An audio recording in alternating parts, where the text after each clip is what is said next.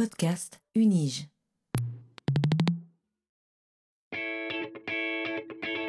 Learning from Data, le podcast sur la science des données à l'Université de Genève. These devices and machines and everything we're building these days, whether it's phones or computers or cars or refrigerators, are throwing off data. What exactly is big data? Not all revolutions are political. But this explosion of data is also raising fundamental questions.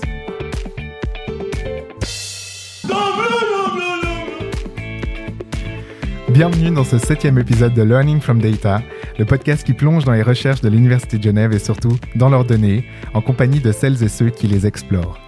Ce podcast vous est proposé par le Centre de compétences en sciences des données de l'Université de Genève. Je suis Guy Kahn et serai votre guide dans ce monde fascinant de l'analyse des données. Dans l'épisode d'aujourd'hui, nous allons nous intéresser à la science des données comme un outil.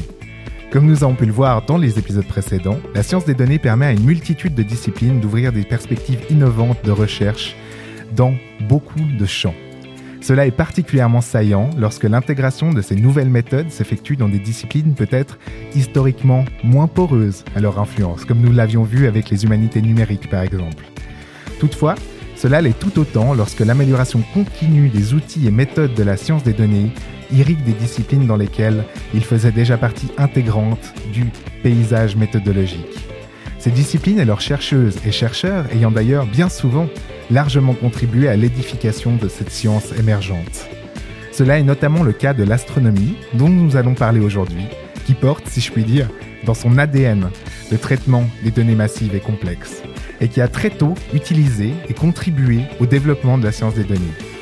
Et parce que ces conditions de recherche sont celles de l'infini, et que l'infini ne peut pas toujours être contenu dans un laboratoire, l'astronomie pousse sans cesse les limites des méthodes, que cela soit en matière de puissance de calcul, d'ampleur des simulations numériques ou de complexité des comparaisons statistiques. Et c'est ce que nous allons explorer aujourd'hui en compagnie de la professeure Anne Veram, qui nous fait le plaisir d'avoir accepté notre invitation dans Learning from Data. Bonjour Anne. Bonjour Kiv. Comment allez-vous? Très bien. Et vous? Merveilleusement bien, merci, c'est vrai, euh, également. Merci. Anne, depuis 2018, vous êtes professeure assistante et chef du groupe Searching for the Sources of Cosmic Rayonization au département d'astronomie de la Faculté des sciences. Vous êtes également et avant tout une experte des effets du transfert de rayonnement dans les galaxies, plus précisément de l'arrêt Lyman alpha de l'hydrogène, et travaillez, comme nous le verrons dans la suite de ce podcast avec vous, à l'interface entre les simulations et les observations dans l'étude de la formation et de l'évolution des galaxies. Vous avez obtenu votre doctorat en 2008 à l'Université de Genève après un master de physique à l'Université de Grenoble. En 2009, vous obtenez une bourse du FNS qui vous amènera à travailler au département d'astrophysique de l'Université d'Oxford avant de revenir dès 2010 dans la région au profit d'une nouvelle bourse européenne Marie Curie durant laquelle vous êtes rattaché au CRAL à Lyon. Entre, 2018, entre 2012 et 2018, vous obtenez consécutivement une bourse d'excellence à l'Université de Genève, puis la bourse Marie Heim Voegtling, pour laquelle vous obtenez d'ailleurs le prix du même nom en 2019, qui vient couronner une percée scientifique majeure dans l'explication des causes de la rayonisation de l'univers à la suite du Big Bang.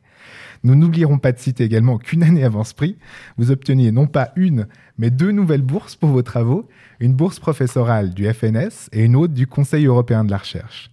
Vous avez par ailleurs publié un peu plus d'une septantaine d'articles dans des revues aussi prestigieuses que Nature ou Nature Astronomy et êtes actuellement impliqué dans de nombreuses collaborations internationales. Est-ce que c'est bien cela, Anne? Oui, c'est exact. Merci. Je peux, je peux éventuellement euh, mentionner les Bien collaborations sûr. dans lesquelles je suis impliquée. Ah, Donc, euh, sûr. par- particulièrement la, la collaboration Muse et euh, Blue Muse, Mhm. qui sont euh, des consortiums européens d'une dizaine d'instituts euh, qui se réunissent pour construire et explorer euh, ou exploiter des instruments d'observation astronomique Mhm. pour le télescope européen euh, au Chili, euh, qui s'appelle le VLT, pour Very Large Telescope. Ok. Et donc, je suis la, la représentante euh, Unijeu Mhm. pour le consortium Blue Muse et suisse. Euh, donc, il y a un deuxième labo euh, suisse qui est impliqué, qui est le, le labo d'astrophysique de l'EPFL. Excellent. Et donc, la construction de Blue Muse con- con- commencera en 2022. Waouh. Impatiente? Ah oui, oui. Ah oui, clairement, j'imagine. Mais alors, ah bah justement, avant de nous lancer ensemble dans vos recherches, Anne, je tenais à profiter de ce podcast pour vraiment vous remercier sincèrement, non pas seulement d'avoir accepté d'être avec nous aujourd'hui, euh, mais également pour votre investissement sans faille dans le centre de compétences en sciences des données. Euh, je n'ai, pour être honnête, aucun souvenir d'une activité à laquelle vous n'avez pas participé. Et c'est grâce à des personnes comme vous, qui se reconnaîtront d'ailleurs sûrement en écoutant cet épisode, que le centre devient euh, toujours plus vivant. Et plus que ça, ce que votre engagement dénote, selon moi, est la preuve d'une très belle curiosité scientifique. Euh, d'ailleurs, lors d'un échange qu'on avait eu l'occasion d'avoir en préparation à cette émission, vous me disiez avoir toujours été attiré par la recherche et par les sciences, et je veux dire par toutes les sciences, à tel point que vous évoquiez en souriant que si cela n'avait pas été l'astronomie, vous auriez trouvé tout autant de satisfaction en évoluant dans d'autres disciplines. On a d'ailleurs parlé, euh, échangé rapidement euh, autour de ce rêve d'enfant de devenir archéologue, rêve que je partageais également, pour être tout à fait honnête. J'aimerais profiter de cette première question pour vous demander de nous en dire un peu plus sur cette passion pour les sciences, comment est-ce qu'elle est apparue et comment cette appétence maintenant s'exprime dans une éventuelle recherche d'interdisciplinarité, dans la manière dont celle-ci est intégrée dans vos travaux actuels? Oui, large question. Alors en fait, je pense que depuis, euh, depuis euh, toute petite, mhm. j'aime le fait de comprendre les choses, de comprendre quelque chose de nouveau. Mhm. Et, euh, parce que je trouve que c'est un, c'est, euh, un, sentiment extrêmement positif, le moment où on réalise, où on comprend quelque chose. Et alors ça peut être, euh, ça, remonte à vraiment loin. Je pense que vraiment depuis, depuis toujours, ce, sentiment de, compréhension du monde en mhm. général est lié à, ce sentiment positif d'excitation et, et, je crois que c'est ce que je recherche finalement euh, dans mon, dans mon travail aujourd'hui. Euh, mais effectivement, voilà, ça m'a ça m'a poussé naturellement à avoir le goût des sciences. Mhm. Et, euh, et d'une façon très large, comme, comme vous mentionnez, je fais de l'astronomie aujourd'hui et j'adore, mais je crois que j'aurais pu effectivement faire, faire d'autres types de recherches qui m'auraient également passionné. Mhm. Il y avait, il y avait d'autres hésitations pendant qu'on est sur ces détails Enfin, peut-être euh, à part l'archéologie Ah, alors, j'aurais, par exemple, j'ai adoré, euh, j'ai découvert la philosophie mhm. quand, euh, quand j'étais en, terminale en France. Et j'aurais vraiment. Ça m'aurait vraiment plu aussi, je crois. J'étais déjà embarquée dans une carrière scientifique, donc j'ai continué, j'ai continué dans cette voie et j'ai fait des maths et de la physique. Mhm. Mais, mais j'aurais aimé, je crois aussi, beaucoup la philosophie. Ok par exemple. Mais c'est, mais c'est excellent. Mais je pense qu'on retrouve sûrement des points communs à être perdu dans l'espace. Ah, ah. Alors, je crois effectivement qu'une fois que j'ai fait ce, master de physique, j'ai, parmi toutes les spécialités que je pouvais faire, mhm. j'ai probablement choisi l'astronomie euh, avec cette idée que c'était ce qui était le plus proche de la philosophie. En fait, concrètement, dans la vie de tous les jours, euh, pas trop. D'accord. On, ne se demande pas vraiment d'où d'où on vient. En fait, en fait, la science, ça répond plus aux questions comment uh-huh. que pourquoi. Et j'ai l'impression que la philosophie, c'est un peu complémentaire. Ok. Ah, c'est magnifique, mais je, vous remercie pour votre réponse, Anne. Et je, suis convaincu que cet échange avec vous aujourd'hui euh, va nous permettre, et je parle pour euh, toutes nos auditrices et auditeurs, euh, mais également pour moi, de faire apparaître que finalement cette curiosité et la collaboration aussi, c'est-à-dire le fait de, mixer aussi des disciplines et de les faire dialoguer entre elles, sont bien souvent des voies naturelles vers l'inspiration et les idées peut-être innovantes. Euh, donc un beau projet, une fois de plus, que nous euh, portons ici. Donc euh, autant commencer tout de suite. Et je vous propose donc, chères auditrices et auditeurs, de plonger en votre compagnie, Anne Veram, au cœur de vos recherches.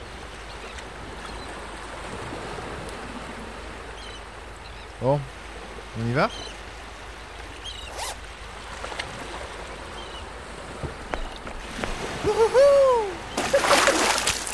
En guise de petite introduction à cette partie, pour celles et ceux qui nous découvrent peut-être avec cet épisode dans Learning from Data, je propose toujours à mes invités de plonger dans leurs recherches euh, en suivant le même itinéraire intellectuel qui les a menés elles-mêmes ou eux-mêmes là où ils en sont aujourd'hui. Et même si le temps passe, on n'oublie jamais vraiment ses premiers amours, comme euh, peuvent parfois euh, dire certaines et certains. Et ce qui peut être vrai dans la vie, l'est aussi bien dans la recherche, j'ai envie de dire. Et en guise de premier contact rapproché avec le monde de la recherche scientifique, on trouve la plupart du temps la thèse de doctorat. Euh, qui reste pour toutes et tous un moment euh, fondateur. Euh, votre thèse de doctorat, Anne, s'intitulait Effet de transfert radiatif dans les galaxies Pouvez-vous nous en dire un peu plus sur ce travail et sur les raisons qui vous ont amené à porter vos premiers intérêts de recherche sur ces objets? Alors les raisons, moi, je crois en, en science, c'est c'est pas vraiment l'étudiant qui choisit son projet de recherche, Mhm. c'est euh, sauf cas exceptionnel, c'est- en fait le, le directeur de thèse. Qui, qui propose un, un sujet de, de recherche. Et, et donc, Mhm. pendant les deux premières années de ma thèse, j'ai développé un code de transfert radiatif Mhm. en Fortran, euh, en échantillonnant les différents processus aléatoires avec des méthodes Monte Carlo. Et, et donc c'est un code qui suit la propagation et l'interaction des photons avec euh, dans du gaz. Mhm. Et euh, notamment des photons Lyman alpha de la de l'atome d'hydrogène, comme vous l'avez mentionné euh, en introduction. Euh, donc c'est peut-être euh, un, un projet qui peut paraître un peu rébarbatif, mais je me suis rapidement euh, approprié ce sujet Ah, av- en fait, en, en réalisant, avec une première application amusante de mon code, en fait, en réalisant que quand je faisais le transfert radiatif de ces, de cette- de ces photons dans des coquilles de gaz en expansion, alors je trouvais des résultats très réalistes, presque. euh, c'était surprenant que le- les résultats qui sortaient de ces géométries super simplifiées ressemblent aussi bien à des observations de galaxies lointaines. Donc euh, les spectres qui sortent de ces coquilles euh, ressemblent vraiment aux spectres Lyman alpha observés dans les galaxies lointaines. d'accord. Du coup, euh, on a modélisé des vrais spectres de galaxies Ah, euh, avec mes spectres synthétiques, en les comparant à mes spectres synthétiques. Et, euh, et pour la première fois, du coup, on a pu en déduire des caractéristiques physiques du milieu dans lequel ces photons diffusaient. Et donc faire des mesures, par exemple, de la quantité de gaz qu'il y a dans ces galaxies lointaines et de la vitesse à laquelle ce gaz va par rapport aux sources euh, Lyman alpha. d'accord. Voilà, donc c'est la première. Voilà. Donc on est vraiment en fait au cœur de ce dont on va discuter euh, plus tard dans notre podcast, c'est-à-dire vraiment ces simulations numériques qui permettent d'ouvrir de nouvelles euh, de nouvelles pistes. Et après en fait dès qu'on les compare à l'observation, euh, on arrive finalement à voir euh, dans quelle mesure elles sont euh, elles sont justes ou pas ou euh, c'est bien ça, je vous vois hocher la tête. mais Exactement, ouais. D'accord. ok, excellent. Bah, ça, ça m'amène bah, justement à, la- à- à ma prochaine question. C'est en, en 2019, comme nous l'avons mentionné en introduction, vous, vous deveniez lauréate du, du prix euh, Marie-Heim Böckling. Euh, et ce prix prestigieux venait récompenser une fascinante découverte et surtout tout en processus. Euh, tout en processus scientifique de simulation numérique que vous aviez que vous avez plus ou moins ébauché là dans cette première réponse sur lequel elle se reposait et que vous avez développé sur plusieurs années entre Oxford, Lyon et Genève. Et vu que je connais vos capacités de vulgarisation, j'aurais souhaité que vous nous présentiez à toutes et à tous les résultats de cette recherche euh, qui a permis de mieux cerner le rôle des galaxies dans le processus de rayonisation de l'univers qui s'est déroulé dans, un- dans le premier milliard d'années après le Big Bang.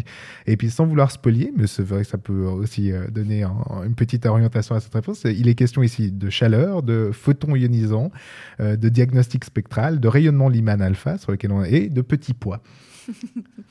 Ok. Alors, euh, c'est pareil, c'est une question bien large. Oui, peut-être juste, euh, on peut partir de la rayonisation de l'univers, des enjeux autour de ça, des questions et de ce que votre modèle apportait. ok. Enfin, de Et votre simulation. Ok.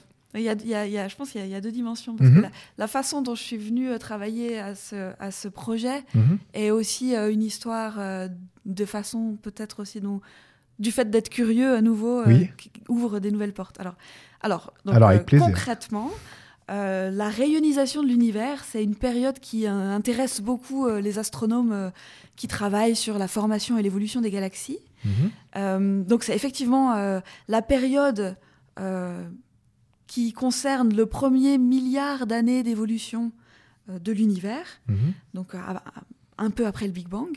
Et, et en fait, ces premières galaxies qui se sont formées, elles, elles ont... euh, donc, juste après le Big Bang, l'univers est extrêmement chaud. Mhm. C'était un plasma, une soupe euh, de particules. euh, et puis, à cause de l'expansion de l'univers, Mhm. cette soupe primordiale se refroidit et elle devient euh, une- des atomes pour la première fois, donc euh, des atomes d'hydrogène principalement. D'accord. Donc, euh, donc l'univers était juste constitué d'un gaz froid et, et qui brille pas. Et puis les endroits où, euh, où il y avait de la sur- surdensité, grâce à l'attraction gravitationnelle, Mhm. ça a formé des endroits de plus en plus denses et on a vu l'apparition des premières galaxies et des premières étoiles dans ces galaxies. Et en fait, on, on- on imagine que ces premières étoiles euh, avaient été extrêmement chaudes et euh, produisaient énormément de photons suffisamment énergétiques Mhm. pour être capables de réioniser l'hy- l'hydrogène, donc de casser les atomes d'hydrogène en protons et électrons. Euh, parce que Oui. ce qu'on sait, c'est que Et donc de chauffer l'univers. de, de réchauffer Oui. l'univers, Mhm. exactement. D'accord. Donc au bout d'un milliard d'années, on observe que l'univers est à nouveau complètement réionisé. C'est pas un très joli mot, mais, mais euh, voilà, comme, euh, comme juste après le Big Bang. Donc ça veut dire que ces premiers, ces premiers objets astrophysiques ont re- euh, rejeté suffisamment d'énergie pour réchauffer entièrement, pour changer complètement la, la phase, euh, la- la- les, les propriétés physiques du milieu euh, intergalactique. D'accord. Et il y avait des hésitations sur les, sur les causes en fait de cette euh, réionisation. C'est-à-dire il pouvait y avoir beaucoup de- de- d'origines de, cette réionisation, dont les galaxies. Et vos travaux ont permis de montrer le rôle Alors, de ces galaxies. Ouais, il ça n'y a, peut-être pas tant de causes que ça, mais, mais en tous les cas, ça c'est la théorie. Mhm. C'est-à-dire que on sait que juste après le Big Bang, l'univers est ionisé. Il Mhm. devient neutre forcément à cause de l'expansion, donc le gaz se refroidit et les atomes se forment. Et au jour d'aujourd'hui, il est ionisé à nouveau. Donc ça veut dire qu'il y a quelque chose, il y a eu un processus eu de, réchauffement de, l'univers. Et, et on imagine, mais ça c'est la, la théorie, du coup c'est pas observé, Hein on imagine que les premières galaxies étaient capables d'éjecter leurs photons ionisants. Mais c'est a priori euh, pas évident pour une galaxie d'éjecter ses photons ionisants, parce que les étoiles qui se forment au cœur des galaxies se forment dans des endroits, dans des nuages d'hydrogène très denses, Mhm. et donc il faut d'abord ioniser autour d'elles. Au- Oui, les oui. étoiles doivent, doivent produire suffisamment d'énergie ionisante pour photo-ioniser complètement la galaxie elle-même, plus euh, le milieu intergalactique. Mhm. Et si on regarde, en fait, ce qui se- donc, euh, donc ça, c'était l'idée qu'on avait. Donc, ce qu'on a fait, c'est que il se trouve que ces photons ionisants, ils ne peuvent pas arriver jusqu'à nous. Mhm. Parce qu'il y a plein d'hydrogène entre euh, ces galaxies lointaines et nous, Ce qui rend l'univers opaque. en opaques fait. Mhm. aux photons ionisants. Et, et- et, euh, donc, nos, vos nos, voilà, nos- tous- nos instruments sont opaques aux photons ionisants des galaxies lointaines. Mhm. Par contre, ce qu'on peut faire, c'est essayer de regarder les photons ionisants des galaxies proches. Mhm. Parce que ces galaxies proches, elles sont comme nous, enfin, elles sont dans un univers rayonisé. Mhm. Donc, euh, donc, il n'y a pas beaucoup d'hydrogène entre, euh, entre ces galaxies et nous. Sauf que donc c'est ce que des gens faisaient depuis euh, plusieurs dizaines d'années, essayer d'observer les photons ionisants qui s'échappent des galaxies proches, Hein et ils en trouvaient zéro. C'est-à-dire que toutes les galaxies autour de nous semblent opaques à leurs propres photons ionisants. D'accord. Donc il y a une contradiction entre, euh, il faut bien que ce soit les galaxies, il faut Oui. bien qu'à l'époque les galaxies aient réussi à rayoniser l'univers, mais celles d'aujourd'hui elles n'y arrivent pas. Et on n'en trouve, on n'en trouvait pas dans On notre euh, pas. univers observable qui pouvait euh, Voilà, observable Voilà. en photons ionisants. en photoionisant. Ouais. Et voilà, voilà, exactement. Et, euh, et donc, Oui. Un jour, j'ai- une collègue qui a présenté euh, un article à ce qu'on appelle nos journal club. Hein Donc c'est euh, une fois par semaine, tous les astronomes qui travaillent sur la même thématique se réunissent et discutent des papiers qu'ils ont trouvés les plus intéressants euh, qui ont été publiés au cours de la semaine. Hein Et, et donc ma collègue a présenté un papier dans lequel euh, les astronomes essayaient de trouver une méthode pour présélectionner des galaxies qui seraient des bons émetteurs de photons ionisants. Et ils proposaient un truc assez compliqué, donc je ne vais pas rentrer dans les détails, mais, mais euh, avec un, un rapport inversé des, des- de- dans les raies d'oxygène. euh, est- voilà. Et, et donc moi j'ai dit à ma collègue, mais montre-moi le spectre Lyman alpha de cette galaxie, et moi je vais te dire si elle émet des photons ionisants, parce que il n'y a pas mieux que Lyman alpha pour, pour te dire combien il y a d'atomes d'hydrogène sur le chemin, puisque c'est c'est ça qui les fait diffuser, D'accord. qui Donc, en n'aurait pas fait, diffusé. En fonction de, si, si je, si je résume, c'est donc euh, il, y avait cette, cette- ce, ce- ce questionnement sur la réionisation. Il fallait trouver les photons ionisants en passant par euh, en autre indicateur qui était euh, l'arrêt Lyman alpha. Vous arriviez à dire que fondamentalement, si on observait des galaxies qui avaient euh, une grosse émission de ray Lyman alpha, on, on pourrait potentiellement en faire des terrains d'études pour aussi observer les photons ionisants. Exactement, voilà, sélectionner des galaxies qui auraient un Lyman alpha spécial Mhm. euh, et, et, euh, en déduire, et vérifier s'ils émettent des photons ionisants ou pas. D'accord. Ce qui a marché. Ouais, exactement. Alors voilà, du coup, euh, du coup, ma collègue m'a dit, mais non, mais personne sait ça, je te promets. donc, euh, on a vérifié la littérature, effectivement. Donc, on a écrit un article qui explique Ah, qu'on peut utiliser l'arrêt Lyman alpha pour vérifier l'échappement des photons ionisants. Et pendant ce temps-là, euh, j'ai une collègue américaine qui m'a montré des spectres Lyman alpha de galaxies très spéciales qui s'appellent des galaxies petits pois, mhm. qui, dont le- leur nom leur vient de, de une expérience de sciences citoyennes ou de sciences par- participatives. Mhm. Donc c'est, euh, euh, on demande à des volontaires de classifier des galaxies sur Internet. Donc c'est Mhm. un, site qui s'appelle le, le Zoo des galaxies ou euh, Galaxy Zoo Mhm. en anglais. Et donc c'est un site qui est ouvert. hein. Tout le monde peut aller classifier des galaxies si ça, si ça vous amuse. Excellent. On va commencer à faire ça. c'est- très facile. Donc il y a Ah. d'abord un, un entraînement où on vous apprend à classifier des galaxies. Et puis après, vous pouvez vous inscrire sur le site et classifier des galaxies. Et il y a des gens qui, qui sont devenus complètement accros à la classification de galaxies Mhm. et qui ont fini par repérer des événements rares. Et, euh, et donc dans le blog de ce, de ce Galaxy Zoo, ils ont commencé à collecter des petits pois. Et c'est eux qui les appelaient les petits pois parce que au lieu d'avoir euh, une photo de galaxie, Mhm. ils se retrouvaient avec un truc super compact et vert fluo. D'accord. Donc c'est des, des images de galaxies qui sont reconstituées enfin, en fausse couleur. Mhm.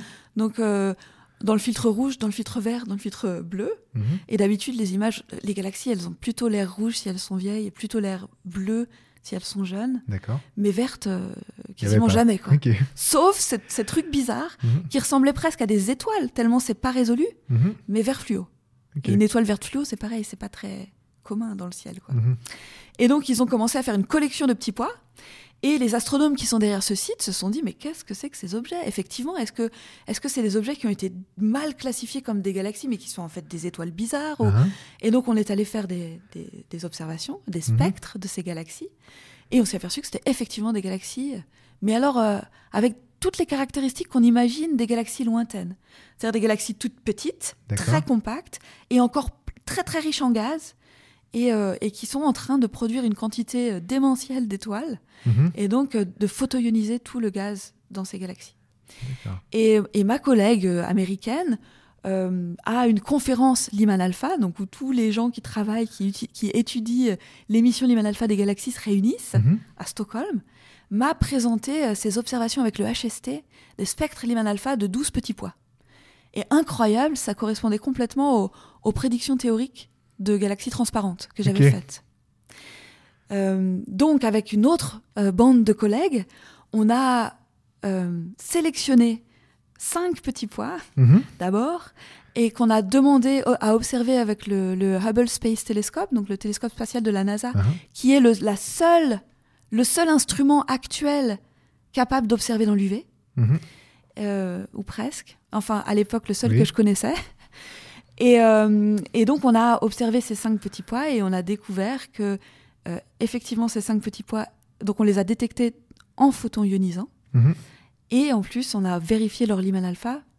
Et on, on s'est aperçu que le Lyman alpha avait la, la, la- la- la tête que je prédisais. Et en plus, une corrélation entre la fraction d'échappement des photons ionisants, donc la, quantité qu'ils arrivent à, à- à émettre, et euh, l'arrêt Lyman alpha. quoi. Ok. Donc ça venait, ça venait confirmer la prédiction. Exactement. Voilà. Voilà. Excellent. Et donc, c'était voilà, la raison pour le, pour le prix Marianne Butlin. Parce que c'est Oui, des bah oui. études que j'ai faites euh, pendant que j'avais cette bourse. Ok. Ah, merci. Euh, donc, bah, justement, alors en 2020, grâce à cette prédiction euh, qui permet de concentrer finalement les, les observations sur des galaxies euh, dont on imagine qu'elles auront une émission particulièrement forte de photons ionisants, vous aviez pu observer 11 galaxies avec une concordance de 100%, ce qui était incroyable en fait comme, euh, comme résultat.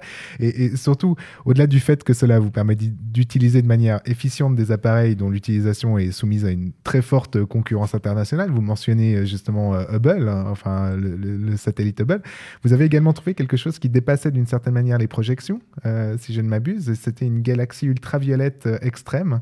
Est-ce que vous pourriez nous en dire un peu plus sur cette découverte et ce qu'elle apporte à l'état de la connaissance qui avait déjà finalement largement profité de votre prédiction théorique?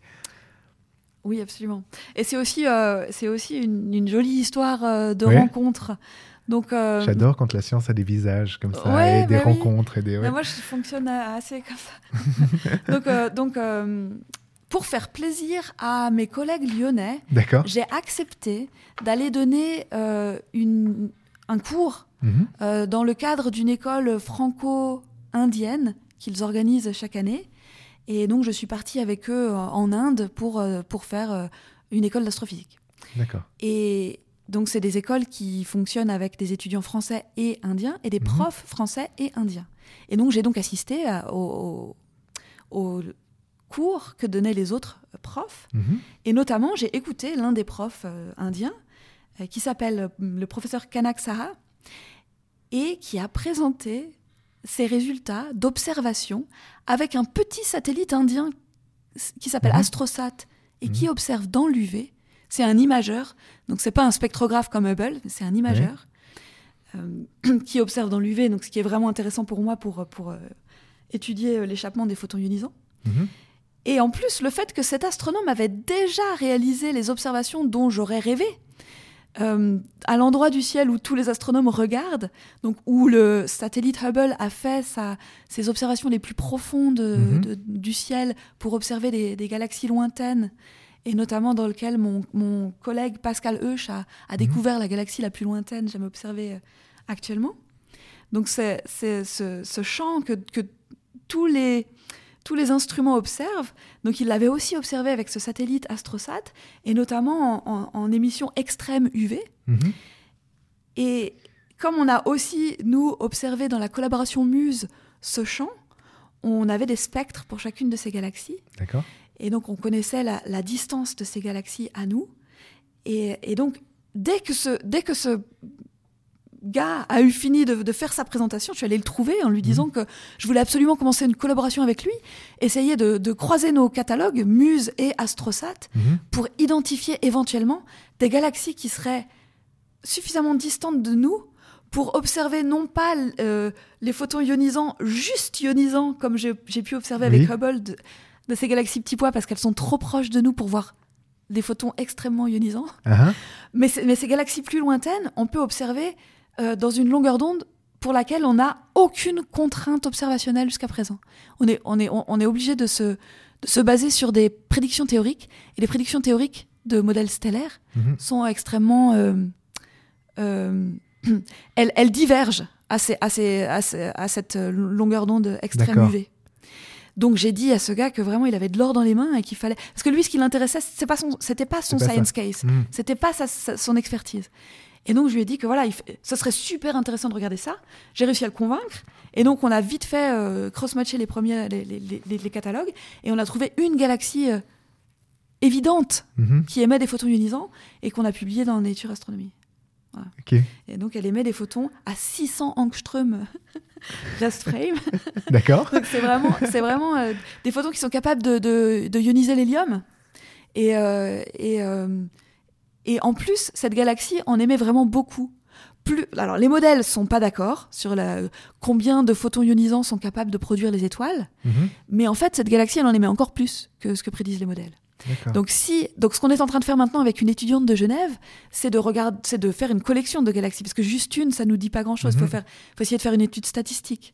Et donc on a maintenant une dizaine d'objets euh, euh, identifiés, Mhm. et il semble que ce soit une tendance générale, c'est-à-dire que toutes ces galaxies qu'on identifie produisent bien plus de photons ionisants, très ionisants, que ce qu'on imaginait. Donc le rôle des galaxies dans la réionisation de l'univers serait même peut-être plus important Exactement. que ce qu'il était enfin perçu euh, ou en tout cas considéré jusque-là quoi. Exactement. Voilà. Elles sont peut-être capables d'émettre bien plus de photons ionisants que ce qu'on pensait, et du coup euh, de rayoniser l'univers facile. quoi. Facile, en un milliard d'années. En un milliard d'années. Exactement. D'accord, super. Euh, donc, euh, comme vous le savez, euh, Anne, nous sommes ici dans Learning from Data, et si d'aussi fascinants résultats de recherche sont souvent au, au cœur de nos discussions, on se permet également de pousser notre exploration vers des thèmes peut-être moins abordés dans d'autres euh, émissions et d'autres euh, podcasts, en profitant de votre présence pour aborder ensemble les méthodes qui soutiennent finalement ces résultats. Et à ce propos, euh, j'aimerais que vous nous expliquiez comment très concrètement s'effectuent euh, les simulations numériques que nous avons évoquées précédemment, et en particulier ce qu'elles demandent comme bagage de connaissances, de compétences, d'outils et de méthodes. Enfin, en somme, est-ce que je pourrais m'y mettre demain? Oui, mais Oui. ça vous prendra un peu de temps. Je- donc euh, j'ai appris à programmer pendant ma thèse. Donc avant la thèse, je savais pas programmer. Donc, Mhm. donc tout est possible. D'accord. et, euh, et donc j'ai appris le Fortran parce que c'est euh, le code que connaissait mon directeur de thèse. Ce qui est peut-être pas le plus moderne, mais en tous les cas c'est extrêmement robuste et puis euh, ça, ça marche bien. Donc le, le code, donc à l'époque j'ai- j'avais j'ai j'ai construit un code qui faisait très rigoureusement la physique que je- que j'implémentais. Ah, ah. Par contre, pas forcément de façon extrêmement efficace. Parce que je suis pas, j'avais pas les compétences pour, pour coder, pour que le code tourne vite. Mhm. Et donc, euh, ce que j'ai fait en fait au cours de ma carrière, c'est que j'ai collaboré avec euh, des, des collègues astrophysiciens, notamment à Oxford et à Lyon, Mhm. euh, qui ont des compétences vraiment euh, poussées en calcul scientifique et massivement parallèles. Mhm. Et donc, on a complètement réécrit le code pour le, pour le paralléliser de façon plus maligne que ce que j'avais fait moi. En fait, moi, j'avais, j'avais fait euh, embarrassingly parallèle Mhm. en distribuant juste les photons. Enfin bref, peu importe. Mais voilà, maintenant, c'est fait de façon euh, très, euh, très smart, Mhm. avec ouais, voilà, des, des méthodes poussées de, de load balancing. Donc on, peut, donc, on attribue un certain nombre de CPU par volume de simulation à traiter. Mhm. Et, euh, et si on c'est assez difficile de prédire où, où les photons Lyman alpha vont passer du temps. Parce que ça dépend de la densité, mais ça dépend aussi du champ de vitesse, etc. Et, euh, et du coup, on- on- au départ, on répartit uniformément les, Mhm. les, les, les, travails- les, les- les CPU qui calculent. Et puis, si on s'aperçoit qu'il y a un endroit où il y a besoin de beaucoup plus. Enfin, les, les photons passent. Il y a beaucoup de photons qui restent coincés là. Mhm. Alors, on réattribue le nombre de CPU pour que ça, ça, ça s'équilibre. D'accord. Et donc le code euh, scale, euh, il, euh, il, euh, il euh, va euh, 100 fois plus vite sur 100 CPU que sur 1 et 1000 fois plus vite sur 1000 CPU Mhm. que sur 1. Il est vraiment très performant. Et donc il tourne sur le, le centre HPC de l'Université de Genève ou d'autres centres dans le monde où on a obtenu du temps de calcul et où on fait tourner ce code. Super. Des solutions maison. Voilà, et il est en open access. Donc, euh, donc euh, vous pouvez euh, télécharger le code et le faire tourner si, ça, si ça vous plaît sur Yggdrasil. Excellent. Merci. Et, donc, on a focalisé jusqu'ici notre attention sur les simulations numériques, euh, en ceci qu'elles permettaient d'une certaine manière de diriger et d'optimiser euh, les observations. Euh, toutefois, il est important de comprendre que ces simulations numériques ont aussi une véritable valeur, même si elles s'avèrent partiellement erronées. Euh, et euh, ceci à travers, euh, au travers de leur comparaison directe avec des observations finalement. Et on touche ici à, des domaines beaucoup plus proches de la science des données, en faisant recours à des approches statistiques complexes pour dégager de la connaissance de ces comparaisons. Et Anne, vous me disiez justement dans une de nos discussions de plus en plus porter votre intérêt sur cette dimension de comparaison. Est-ce que vous pourriez nous en dire plus en fait sur comment s'opèrent ces comparaisons et ce qui peut être attendu de ce procédé? Oui, bien sûr. Alors, en fait, euh, maintenant qu'on a un code super efficace, Mhm. on peut, on peut euh, prédire des, des, des observables, donc des images, des spectres, même des cubes en 3D, euh, pour un grand nombre de galaxies virtuelles. Mhm. Donc, ce qu'on fait, c'est qu'on on- on a maintenant aujourd'hui une collection de plusieurs milliers de spectres synthétiques de galaxies virtuelles. D'accord. Et, et les observations, les, les observateurs euh, collectent aussi des milliers de spectres, euh, Lyman alpha par exemple, Mhm. de galaxies lointaines. Et on, se retrouve à vouloir comparer ces deux, ces deux jeux de données Mhm. avec l'idée de, de, de vérifier la, comme, comme, comme vous Mhm. disiez, la, le réalisme des simulations numériques. Est-ce qu'elles prédisent euh, des spectres Lyman alpha qui ont euh, les, les bonnes caractéristiques et aussi dans les bonnes proportions, c'est-à-dire euh, statistiquement euh, combien, combien de temps de sa vie une galaxie est la- émetteur Lyman alpha ou, ou a telle propriété en Lyman alpha et comment ça se compare statistiquement aux observations. Et donc effectivement, euh, euh, on a des, avec ma- voilà, mon équipe, on, on a- on- on a développé des, des méthodes de comparaison numérique et de prédiction d'une des observables en fonction des autres Mhm. et pour, pour tenter de, de, voilà, de donner des clés d'interprétation euh, des, des, observa- des observations. Mhm. Et on collabore euh, grâce au- à mes participations au centre Ah. de compétences en, euh, en sciences des données. Euh, on est en, en collaboration avec des ta- statisticiens, des statisticiennes Mhm. de l'Université de Genève. Et notamment Maria Pia Victoria Fesser, que j'avais Ah. déjà contactée pendant ma thèse Mhm. pour faire la comparaison entre les spectres synthétiques et les spectres observationnels. D'accord. Donc, euh, donc voilà.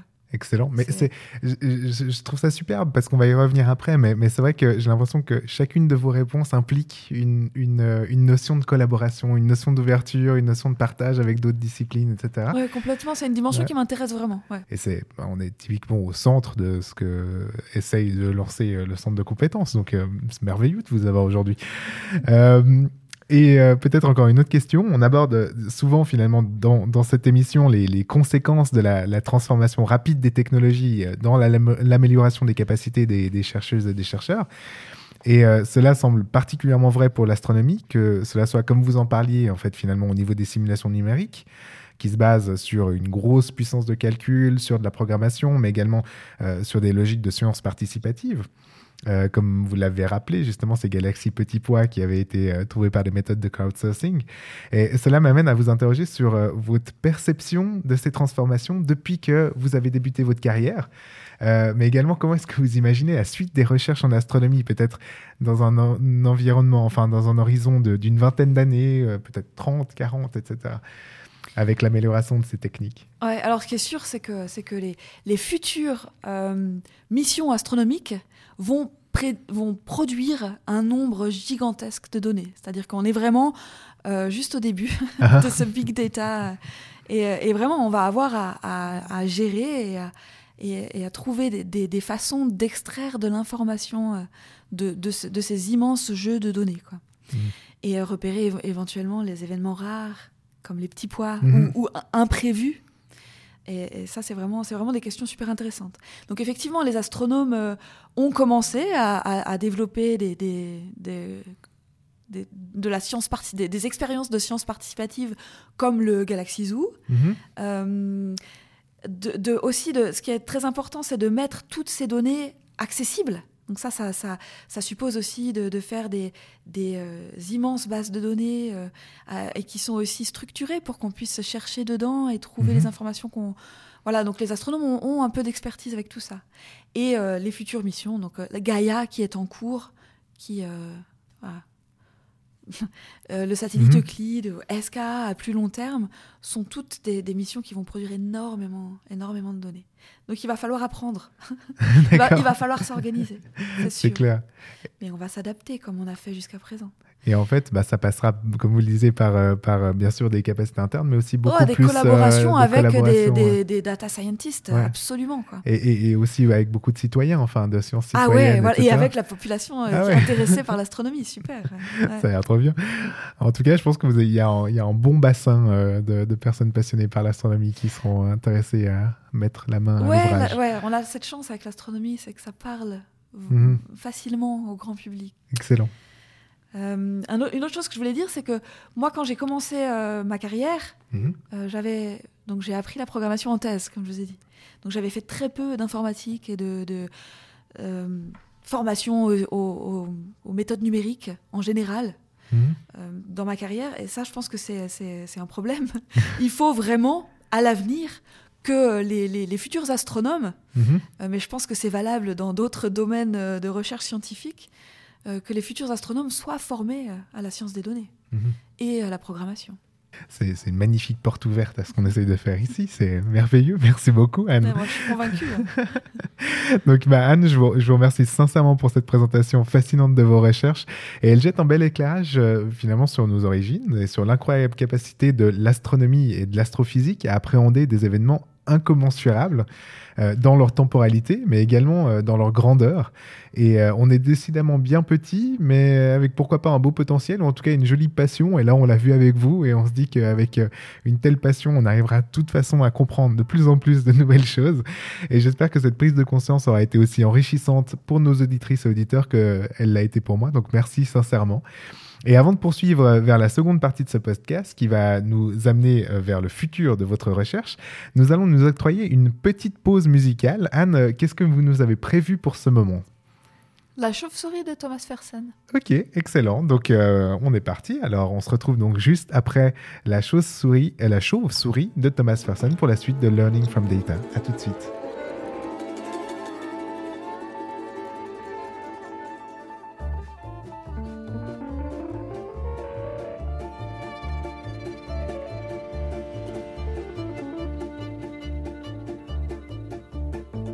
Chauve-souris aimait un parapluie, un grand parapluie noir découpé dans la nuit, par goût du désespoir, car tout glissait sur lui. Une chauve-souris aimait un parapluie, aimait un parapluie. Elle marchait au radar, le sommeil l'avait fui. Elle voulait se mettre à boire, se jeter au fond d'un puits. Une chauve-souris aimait un parapluie, un grand parapluie noir découpé dans la nuit, découpé dans la nuit. Sans jamais s'émouvoir pour cette chauve-souris, le grand parapluie noir sortait de son étui. Il prenait sous son aile soin d'une belle de nuit qui boulevard Saint-Marcel le nourrissait de pluie.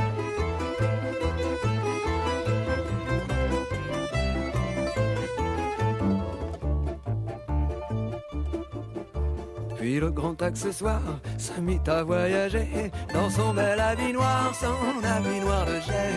Après les palabres pour faire un peu d'osier, un avaleur de sabre le mit dans son gosier, le mit dans son gosier.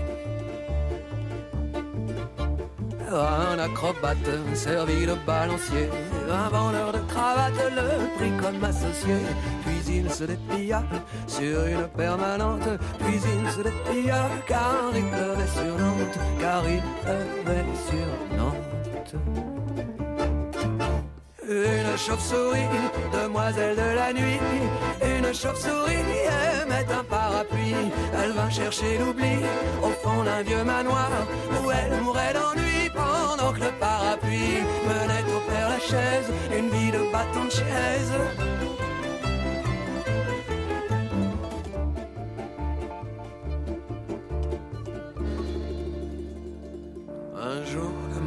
Un jour de mauvais temps, un brusque coup de vent lui mit les pieds devant.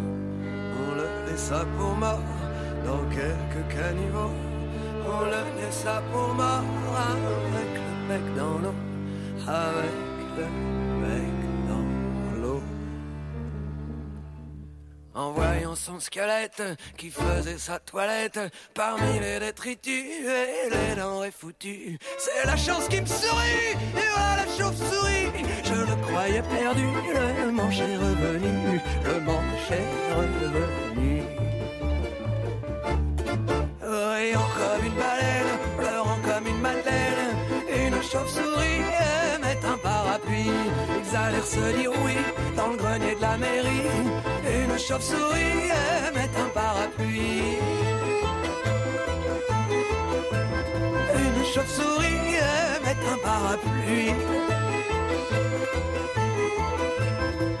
Chauve-souris un parapluie. Retour après cette petite pause musicale à l'observation euh, bah, des diagnostics spectraux pour étudier l'émission des photons ionisants et des flux de gaz autour des galaxies en compagnie d'Anne Verham, professeur au département d'astronomie de l'Université de Genève. Mais avant de replonger la tête la première dans cet univers infini euh, qui nous surplombe et qui nous entoure en fait finalement, Anne, nous ne savons toujours pas pourquoi vous nous avez proposé ce morceau et euh, bah, revenons à des choses un peu plus terre à terre ou pas peut-être parce que les raisons sont peut-être euh, sont peut-être nombreuses. Mais est-ce que vous pourriez nous expliquer les raisons de ce choix? Je- euh, J'aime bien l'univers de Thomas Fersen. Mhm. J'aime bien cette chanson. Euh, une chauve-souris amoureuse d'un parapluie, c'est toute ma vie. D'accord, ok. du côté parapluie ou du côté Je chauve-souris sais pas. c'est une bonne question. ouais. Je sais pas. Chauve-souris. En fait, ouais, en fait, c'est moins terre à terre que ce que je croyais comme réponse. On part déjà dans des choses philosophiques. Euh. En tout cas, merci beaucoup pour cette belle découverte. Moi, je la connaissais pas, en fait, cette chanson, et, et je dois dire que j'avais une forme de curiosité à l'idée de découvrir ce que vous alliez partager avec nous aujourd'hui. Euh, J'ai eu beaucoup d'hésitation. oui, je sais, justement. Et puis, euh, mais je trouve ça toujours très intéressant parce qu'on on n'avait jamais vraiment euh, trouvé le temps de parler musique euh, ensemble et, et je dois dire que j'ai pas été déçu. Donc, merci beaucoup, Anne. Et donc, sans plus attendre, nous allons maintenant passer à la deuxième partie de notre émission qui va nous amener à nous intéresser au futur, en tout cas à votre futur et plus précisément celui de vos recherches, Anne.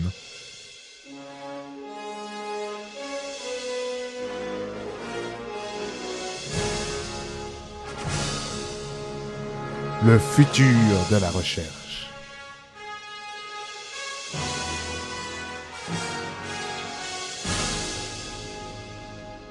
Alors, on a déjà eu l'occasion d'avoir un tout petit aperçu des orientations qu'ont pris vos recherches tout dernièrement, quand nous parlions des, comparaisons entre simulation et observation. Euh, mais j'imagine que vous avez sûrement d'autres projets et idées en tête. Anne, oserais-je vous demander de nous livrer ici quels seront les prochains objets qui animeront vos recherches? Alors en fait, euh, j'aimerais euh, m'éloigner un peu de la, de la période de la réionisation cosmique Mhm. et, euh, et m'intéresser euh, à une période, à l'é- l'évolution, euh, l'évolution des galaxies sur une période un peu plus longue.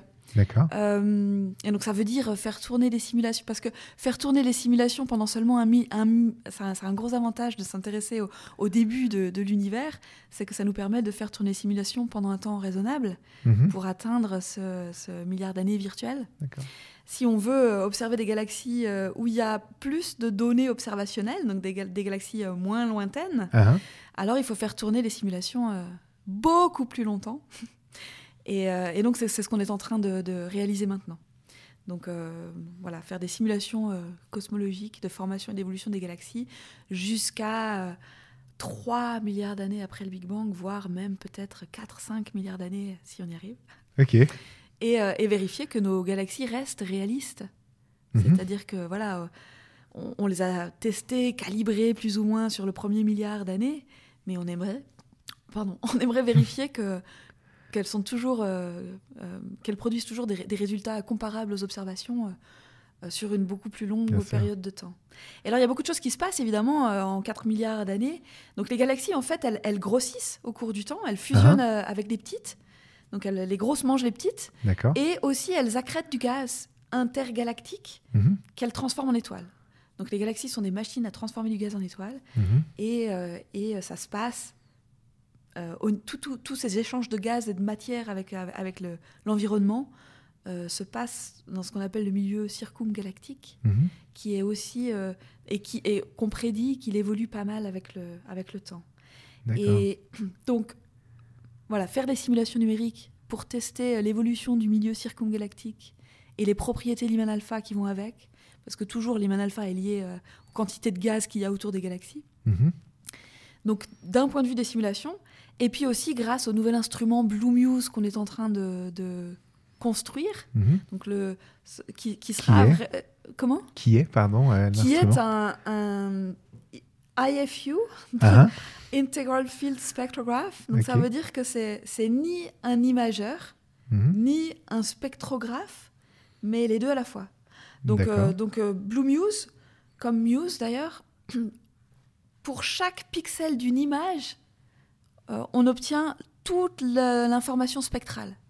Donc on peut vraiment faire, donc on obtient des cubes 3D Mhm. et on peut vraiment étudier euh, euh, la répartition du gaz justement très diffus euh, autour des galaxies. Ok. Donc ce sera un instrument idéal pour euh, étudier le milieu circumgalactique des galaxies. Avec Muse, on a pu le faire euh, jusqu'aux 3 milliards d'années d'évolution de l'univers. Mhm. Et Blue Muse est plus bleu, comme son nom l'indique. Et donc ça nous permettra d'observer des galaxies plus proches de nous. Donc euh, de suivre encore à 4-5 milliards d'années d'évolution ou plus. Et, euh, et de voir justement ce qu'on appelle, donc euh, d'étudier le cosmic noon. Donc, euh, Mhm. donc jusqu'à présent, j'ai étudié le- ce qu'on app- ce qu'on appelle le cos- que les astronomes appellent le cosmic dawn. D'accord. Et le cosmic noon, c'est quand l'univers a ouais, entre 7 et, et, et- et 10 milliards d'années. Et euh, on imagine que c'est un moment où l'évolution des galaxies change, les processus qui gouvernent l'évolution des galaxies changent un peu. Et donc avec Blue Muse, on pourra éventuellement commencer à voir ces changements, on espère. Superbe. Ok. Excellent. Merci beaucoup, Plein Anne. Clairement, je vois ça. Merci Anne pour ce partage de vos euh, futures recherches. J'ai l'impression de me répéter, mais euh, je me réjouis de voir les résultats de ces nouvelles interrogations. Et, et n'hésitez pas à revenir nous en parler ici ou dans d'autres activités du centre, d'ailleurs, dès que vous avez des Ah, résultats. J'imagine. en tout cas, je m'en réjouis. Et euh, bien sûr, comme vous n'êtes pas sans savoir, Anne, parce que vous participez, comme on l'a mentionné, avec assiduité aux activités du centre de compétences, euh, le CCSD a pour mission de fédérer les compétences et initiatives de l'UNIGE en matière de sciences des données dans le but de favoriser l'émergence de recherches innovantes. Et c'est dans cette optique d'échange et de rencontre euh, que je propose généralement à mes invités la possibilité dans ce podcast de procéder à un appel à collaboration. C'est l'heure du point de rencontre. Anne, nous avons pu voir que vous aviez déjà développé de nombreuses collaborations dans des réseaux internationaux. C'est d'ailleurs bien souvent euh, un moment pivot aussi dans le démarrage d'une nouvelle recherche. On l'a, on l'a vu à plusieurs, euh, plusieurs itérations dans votre parcours, euh, mais aussi bien au, au, niveau national. Et une postdoctorante de votre groupe de recherche avait justement également saisi l'opportunité de venir présenter certaines interrogations de votre équipe, comme vous l'avez mentionné, dans une data science clinique. Et ça avait permis de mettre en relation avec de nouvelles statisticiennes. Vous, vous en faisiez justement euh, la mention plus tôt. Mais si d'aventure, vous aviez besoin d'encore plus de collaboration et d'interdisciplinarité, euh, ce moment est, comme je le dis souvent, une espèce de bouteille à la mer scientifique et on ne sait pas vraiment qui va y répondre, surtout que ce podcast sera sûrement destiné à rester sur les ondes une bonne partie, peut-être pas 5 milliards d'années, mais on sera sûrement pas loin de ça. Euh, donc, euh, on ne sait pas vraiment qui va y répondre. Est-ce que vous auriez donc justement en mots, un appel à collaboration, à glisser dans cette bouteille et à lancer sur les ondes? En fait, j'ai une question très, très concrète, très pratique. Mm -hmm. J'aimerais commencer à travailler avec RenCoolab. Parce qu'il euh, il semblerait que c'est une plateforme qui permet de partager des données euh, donc mes données de simulation, elles sont produites euh, à l'université de Genève, elles sont sur le cluster de l'université de Genève, mmh. et c'est beaucoup de données. Donc souvent, c'est pas évident, euh, par exemple, de les partager à des observateurs pour qu'ils les comparent, pour qu'ils voilà, ils reproduisent les, les, mesures comme eux le feraient et euh, qu'ils les, qu'ils les comparent direct, directement à leurs observations. Mmh. Et il semble qu'avec qu'avec cet environnement, on peut faire ce genre de collaboration plus facilement. Donc si euh, des, voilà, des personnes de l'Université de Genève ont, ont de l'expérience avec ces, euh, cette plateforme, ou même des propositions de comment faire pour euh, partager efficacement ces données, et aussi des, des, des formats, parce que ce qui a l'air pas mal, c'est qu'on peut partager aussi les Jupyter Notebook, mm -hmm. qui permettent de lire les données et de faire des visualisations. Euh, donc, euh, donc c'est, un truc clé en main, quoi. On ne partage pas juste les données, mais aussi la façon de, de lire les, les, les, bases de données, etc. -hmm. Et ça, ce serait, ça, ça a l'air vraiment chouette. Ok. Je veux bien, voilà, c'est un appel à partage d'expérience. Bah, L'appel est lancé en tout cas. J'espère qu'il trouvera, euh, je ne sais pas si on appelle trouver chaussure à son pied, mais j'allais le formuler comme ça en tout cas. Donc j'espère en tout cas que l'appel sera saisi par quelqu'un qui pourra aider et contribuer. Merci infiniment Anne Veram d'avoir accepté de partager vos recherches avec nous aujourd'hui dans ce septième épisode de Learning from Data et dernier de la saison d'ailleurs. Et cela m'amène naturellement à vous remercier de tout cœur, toutes et tous, pour votre suivi.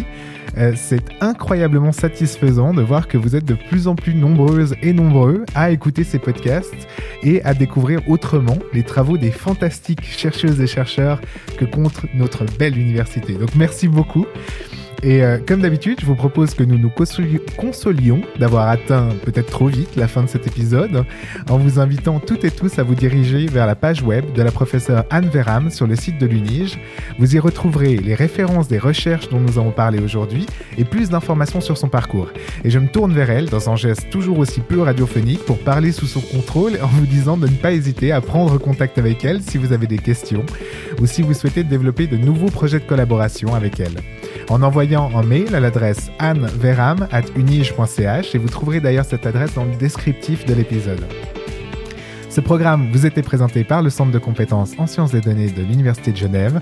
Retrouvez toutes les informations y relatives sur notre page web datascience.unige.ch et là aussi, bien sûr, n'hésitez pas à prendre contact avec nous à l'adresse ccsd.unige.ch pour nous faire part de vos questions, commentaires, critiques tout est plus que bienvenu. Et même d'ailleurs, si vous souhaitez participer à cette émission, quelques places sont encore en libre pour la prochaine saison. Donc n'hésitez pas à me contacter. Du côté du podcast, nous nous retrouvons donc cette fois non pas le mois prochain, mais en septembre pour la rentrée avec un nouvel épisode de Learning from Data. Et en attendant, je vous remercie toutes et tous d'avoir suivi cette émission et je vous dis à une prochaine et surtout un très très très bel été à toutes et à tous. Au revoir Anne. Au revoir. Au revoir tout le monde.